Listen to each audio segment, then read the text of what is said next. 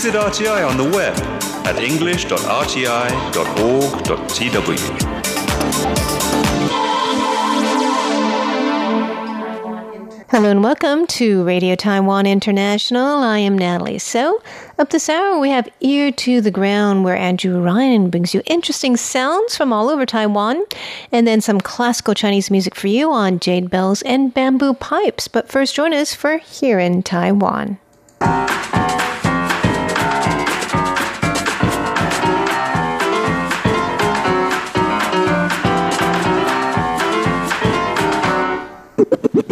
Welcome to Here in Taiwan. It's Wednesday, July 10th, and we have a full house in the studio. We have Jake Chen with us. Hello.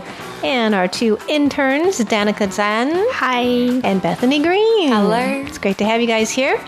And I'm Natalie So, and today we'll be telling you about a very adventurous trip by a canoe that reached Japan. Also, why the Japanese love Taiwan's mangoes. And a new um, a type of work is becoming very popular and lucrative here in Taiwan. We'll be telling you about that. And about the housing trends in Taipei. Those stories and more coming up next.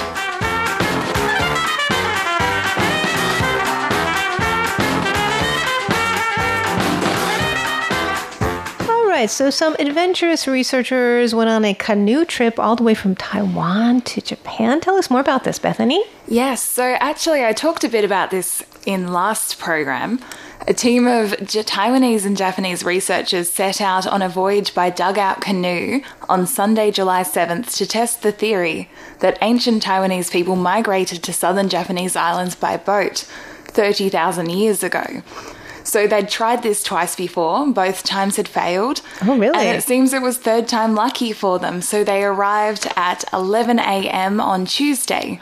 So wow. the trip was approximately 45 hours, kind of two days. 45 hours and they've done on a canoe?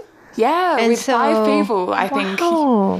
Mm. I wonder how they eat, sleep, and all that good, good stuff. Go to the bathroom. They, they didn't mention the details, huh? None of those details. Well, I'm sure they probably took turns sleeping. Yeah. Right? I don't know. I don't know Five how that works. is an uneven number, so maybe wow. four paddled and one. That's amazing. Paddling so far to another country. Mm. So, did they say anything like how choppy the waters were or anything else? Nothing about how choppy the water was, but yesterday we had a few questions about what happens if something goes wrong? Do they have people going along with them who provide backup support? And today we've been able to find out that they did have a boat that was going along with them. Taking photos, taking video. Oh, good to know. Mm, good to know indeed, because they right, said the trip someone... could take anywhere from thirty hours to five days, and oh my gosh. you don't know if something's happened. That's a if big you're difference. Very right. big. Luckily, it didn't take five days. That would have been wow. exhausting. That sounds that's really exciting. And they were met in Japan by media, locals. It was a bit of a celebration oh, because sure. they have proved the pri- hypothesis that ancient Taiwanese could have traveled to Japan via this dugout canoe. And is this the main island of Japan or is This it? is the southernmost part of Japan. I see. Mm.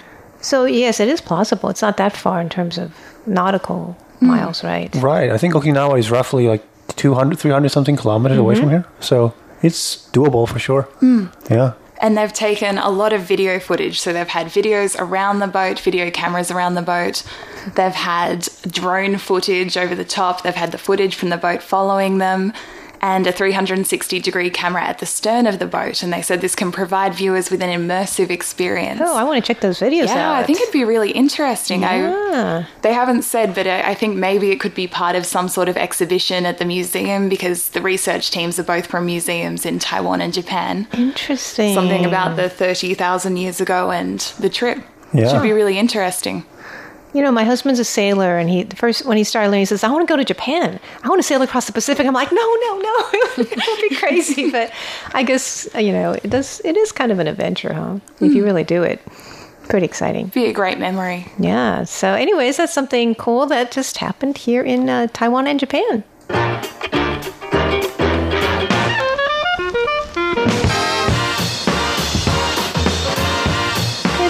Else that's tying Taiwan and Japan together. It's mangoes. Tell us about this. apparently, Taiwan's Tainan mangoes are winning over Japanese hearts. And last year, there's a collaboration with a retailer that boosted sales of the locally grown Aiwen mango, which is grown in Tainan. And recently, the first will be available at 305 outlets across Japan. Well, that's a lot of Yeah. mangoes. And Yeah, and Japan. outlets too. Cool. at least 25 tons of mangoes this year. Wow. It's a lot of mango. That's a lot of mango. It's four times as much next year. So it's a lot of Oh, mangoes. Wow. And mangoes is a imagine superb mangoes. taste Yeah. and high quality. And there's a um, different types of mangoes like Tu mango and Aiwen mango and Jinhuang mango. what are the Taiwan. differences? So the differences is the uh, the skin. Like Aiwan mango skin is uh, golden red, and it is the most popular one because it's freshen and the taste like sweet and tart. So people in Taiwan likes to eat some Aiwan mango, and also Tu mango. It looks like uh, pure green, and in my opinion, the traditional market is the best place to get some Tu mango. I've seen though they're green, right? Yeah. And what color are they inside? It's like golden yellow. Okay, so do they taste different as well?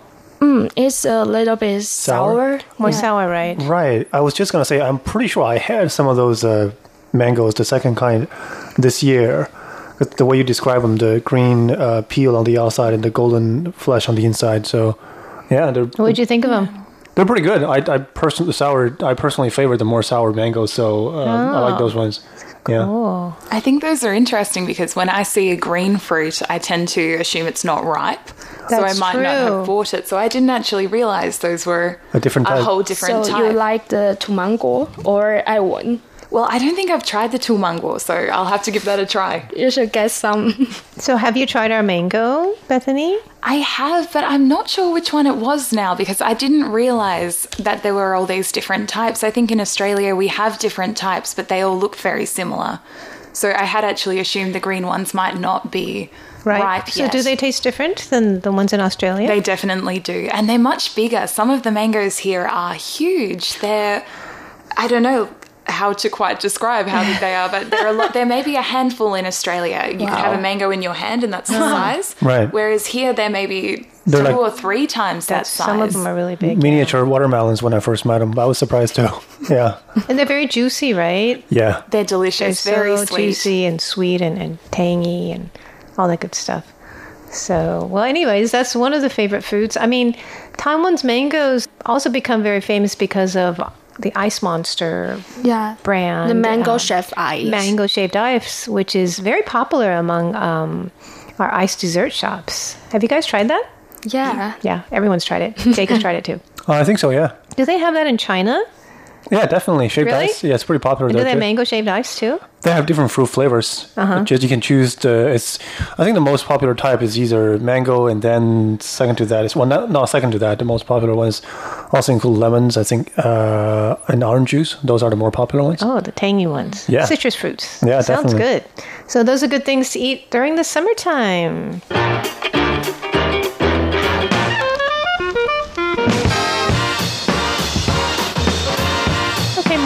The topic of food. Um, one aspect of the food industry is becoming quite lucrative. Tell us about this. Right. Um, the food delivery service is like that entire sector is on the rise here in Taiwan, and along with that brings more job opportunities and better paying ones as well. So.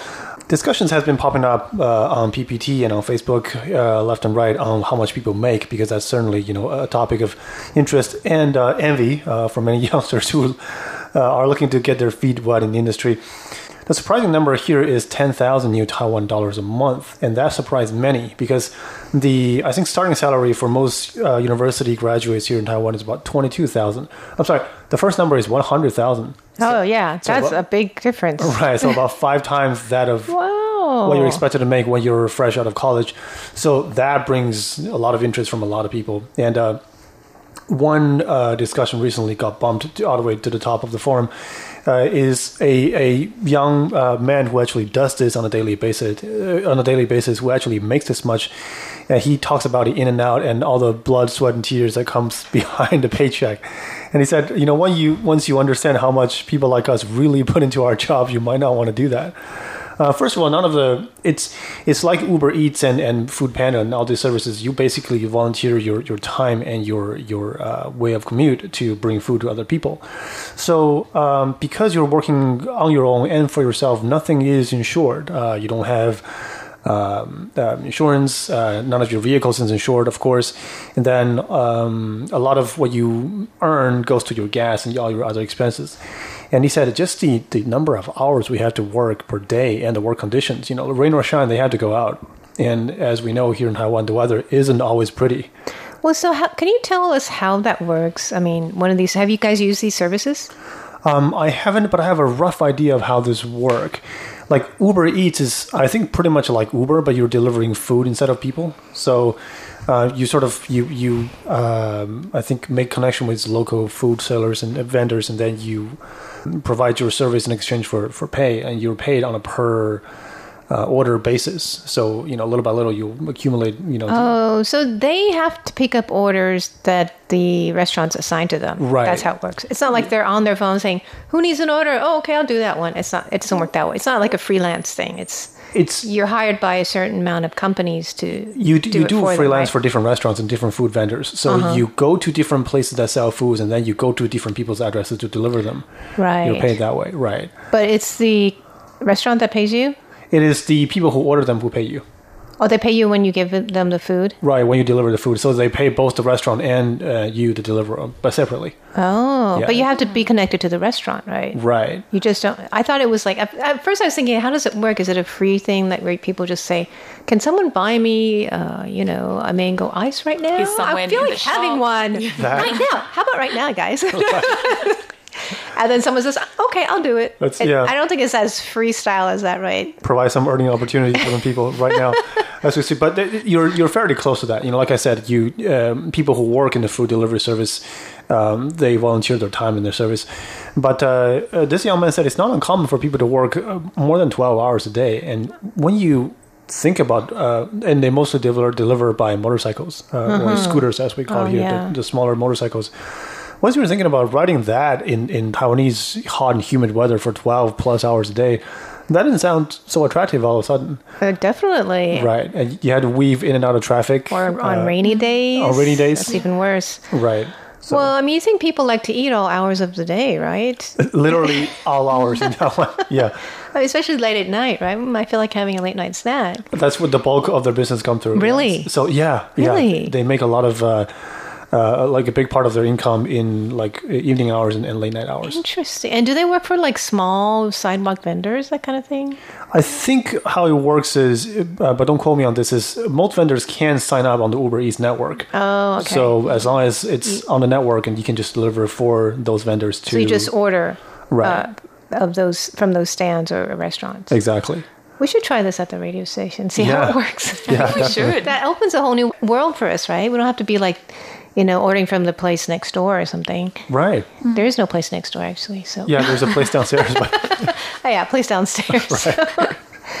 That's interesting. I think because um, people love to eat so much here. I don't know. What do you guys think of this new industry that's booming? I think it's super convenient. So you definitely, it's that idea that whenever you want food, you don't have to go out for the food. So if you're Exactly. feeling a bit sick, if you just don't want to go out, if you're really busy, you're the lazy. food comes to you. Right. True. It's for But it- lazy people, I think. Right. And And I think it's no becau- longer limited to Pizza Hut or McDonald's. that's you right. now can Before have just your pizza choice. that delivered, and now we have everything, right? yeah, literally everything that you can think of is mostly just on the menu, including shaved ice. So oh, there's that too. wonderful, wonderful. So this isn't Taiwan a great place to eat and very live? true. And that's one of the reasons we have a lot of great delivery people. Well, thanks to them, they should be making a lot of money for what they do.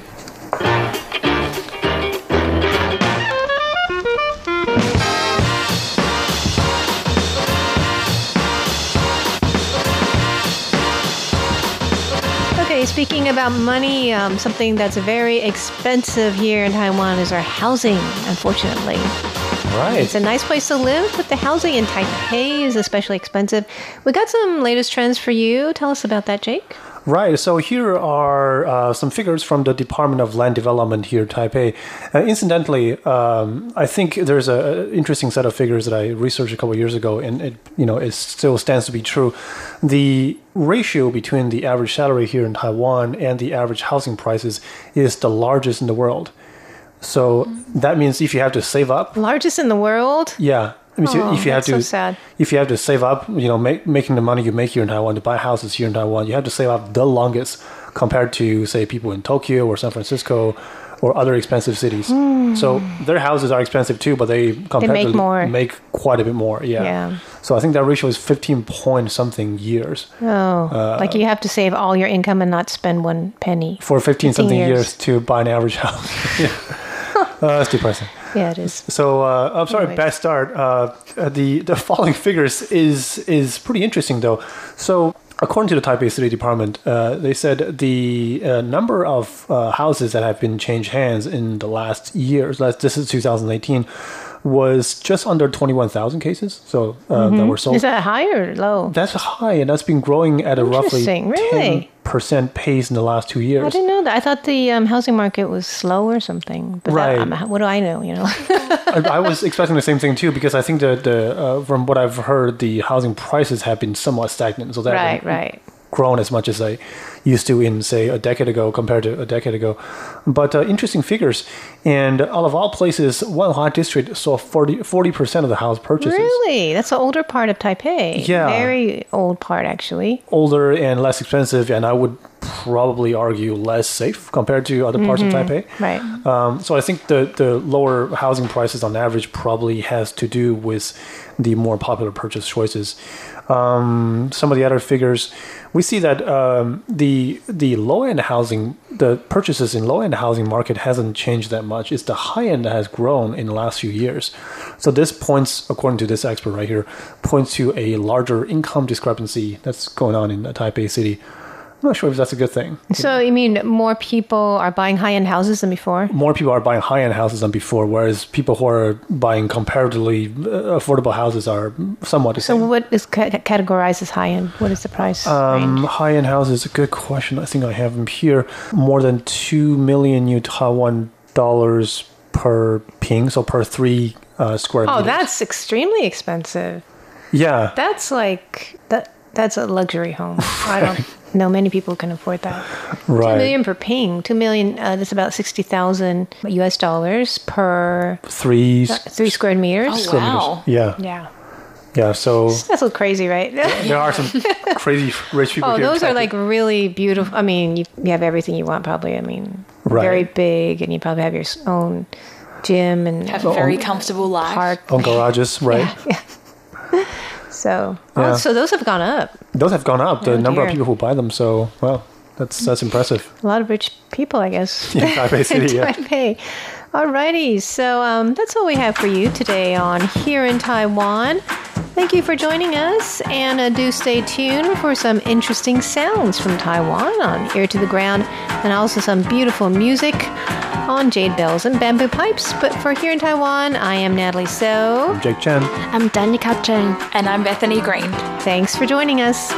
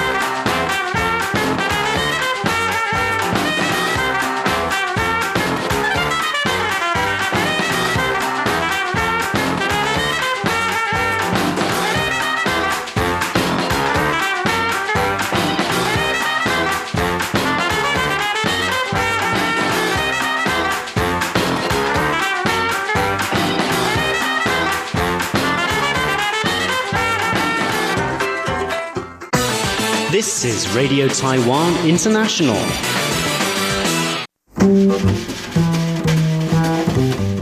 When it comes to housework, there are few things I detest more than ironing. Usually I listen to podcasts to make the time go by, but maybe I've been doing it all wrong. I'm Andrew Ryan, and in today's Ear to the Ground, I embrace the boring with unexpected results. 贴紧台湾的羊耳朵，an ear to the ground。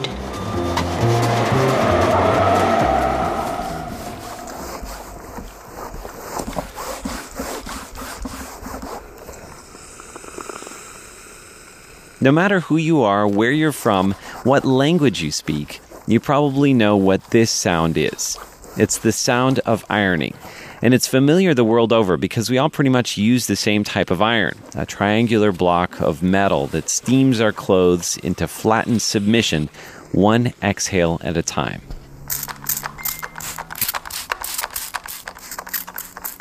For me, ironing clothes is a time for listening to podcasts. That's because it'll take my mind off the task at hand. And that's particularly important when I'm doing something like ironing, which I detest. Now, I think part of the problem is I'm not very good at it. For one, I'm slow, and the wrinkles don't just fall away, it takes a bit of elbow grease. And two, it turns out I'm pretty good at ironing new wrinkles into my shirts, ones that weren't there before and which are even harder to iron away than the original wrinkles. Maybe the problem is I don't do it often enough to be any good at it. Not that I'm offering to help you out with your ironing. Uh, the point is, without podcasts to listen to, I'm usually just gritting my teeth, glancing at the clock, and worrying about how I'm going to be late for work, and wishing ill on the iron, the ironing board, and my shirts. And that's not good for anyone involved.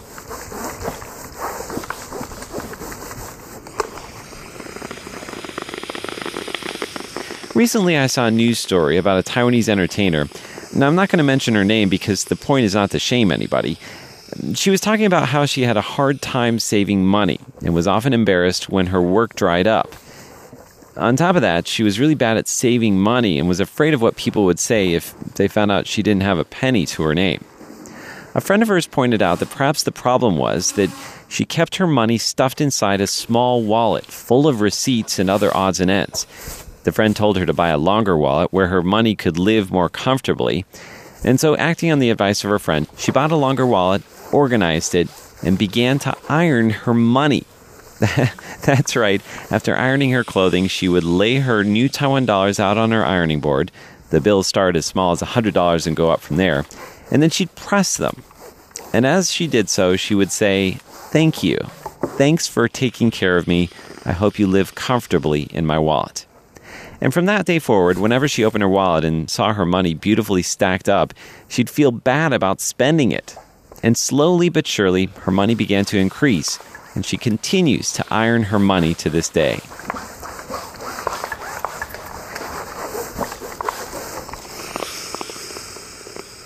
Now, first I thought it sounded a bit silly, but the more I think about it, the more it makes sense if you take care of something, even if it means ironing your money, then it changes the way you think about it. You value it more. And the same is true of your clothes. So today, as I do my ironing, I decide to forego the podcasts and really focus on the shirts. Rather than avoiding the job, I sink into it and I notice how the iron feels in my hand and observe the heat and the steam the fine mist of the spray flying across the fabric. And of course, I revel in how smooth and flat my shirts look after a few passes of the iron. And as I listen to the sound of the inhale and exhale, the gurgling of the water inside the iron, I notice that my own breath has slowed down. I'm not as angry at my shirts and the iron and the unsteady ironing board. And before I know it, I'm nearly done. Now, have I conquered the art of ironing? No, not exactly. There's no guarantee that I won't revert back to my old ways the next time. But I do know that it's possible to turn over a new leaf, to find meditation in the mundane, and to even be good at something as detestable as ironing my clothes.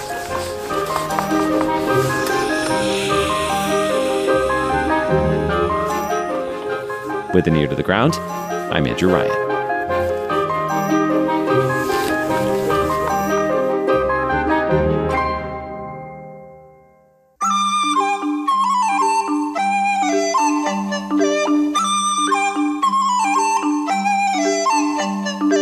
Explore the beauty of Chinese and Taiwanese traditional music on jade bells and bamboo pipes.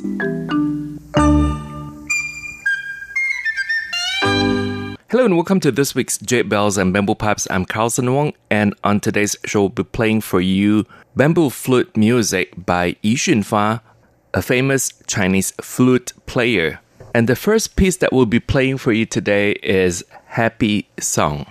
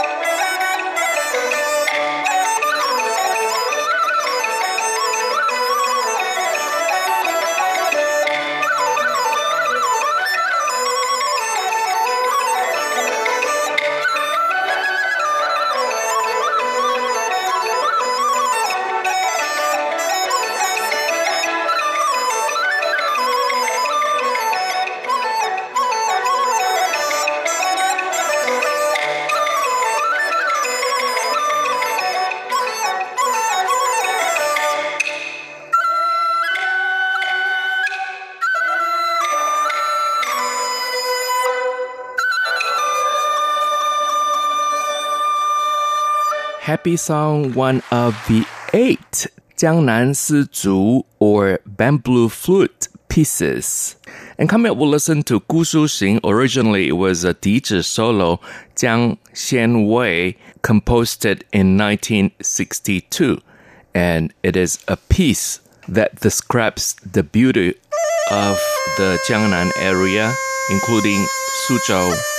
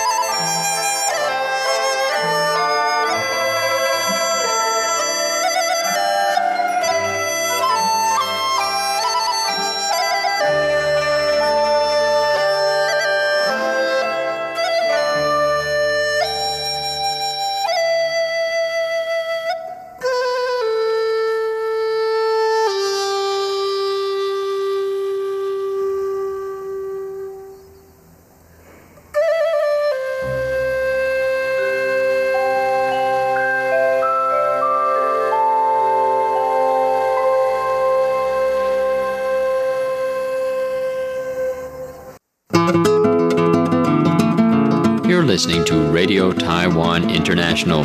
Check out our website at english.rti.org.tw.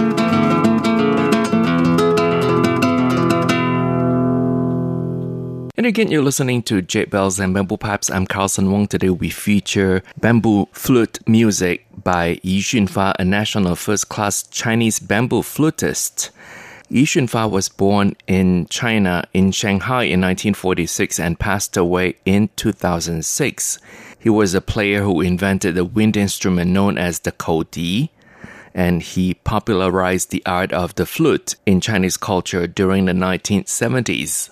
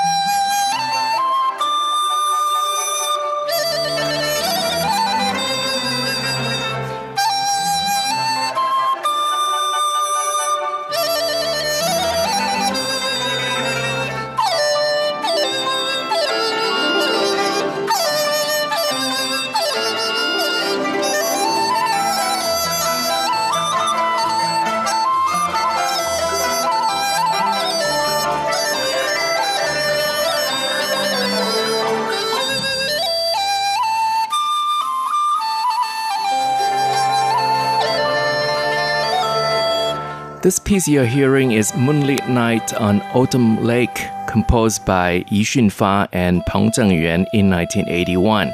And this tune has drawn its materials from the Southern Song Dynasty poet Zhang Xiaoxiang, famous 念奴娇过洞庭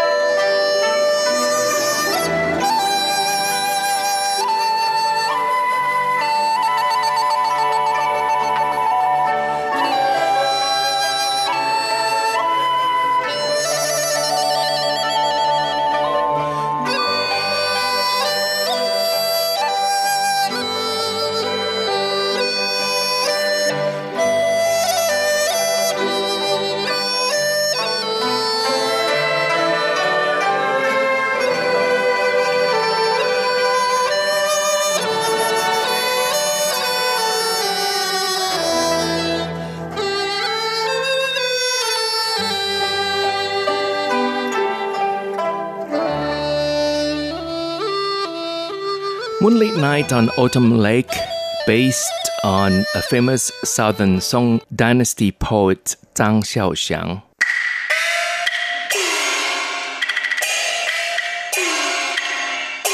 This is Zhu Lian Zai, and it's a Peking opera with the accompaniment of Taiwan's Fuxing Drama School and Taiwan Traditional Performing Group. And with this music, we'll also wrap up this week's Jade Bells and Bamboo Pipes. Thank you for listening. For comments and suggestions, please write to PO Box 123-199 Taipei, Taiwan. And our email address is rti at rti.org.tw. RTI is short for Radio Taiwan International. I'm Carlson Wong. I'll see you next week. Until then, goodbye.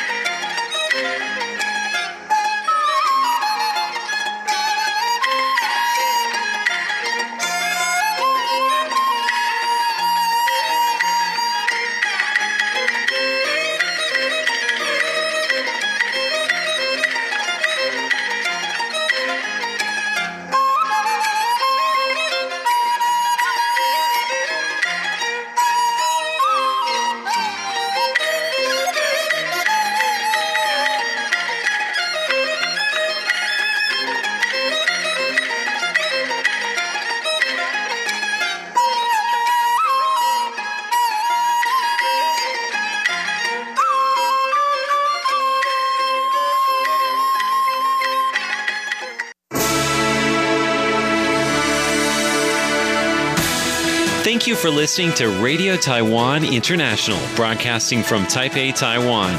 Check out our website at english.rti.org.tw. Again, that's english.rti.org.tw for the latest news and features from Taiwan. You can also listen to our programs and watch videos as well. Our 60 minute English language program can also be heard every day at the following times and frequencies. In southern China and South Asia from 1600 to 1700 UTC on 6180 kilohertz. Again, that's in southern China and South Asia from 1600 to 1700 UTC on 6180 kilohertz. And in Southeast Asia from 0300 to 0400 UTC on 15320 kilohertz. Again, that's in Southeast Asia from 0300 to 0400 UTC on 15320 kilohertz. We'd love to hear from you. Please send your comments to PO Box 123 199, Taipei, Taiwan. Again, that's PO Box 123 199, Taipei, Taiwan. Or send an email to rti at rti.org.tw. Again, that's rti at rti.org.tw. Also, visit us on Facebook. The address is fb.me forward slash Radio Taiwan International. Once again, on Facebook, we're located at fb.me forward slash Radio Taiwan International for videos, photos, and news of interest from Taiwan. Thank you once again for listening to Radio Taiwan International.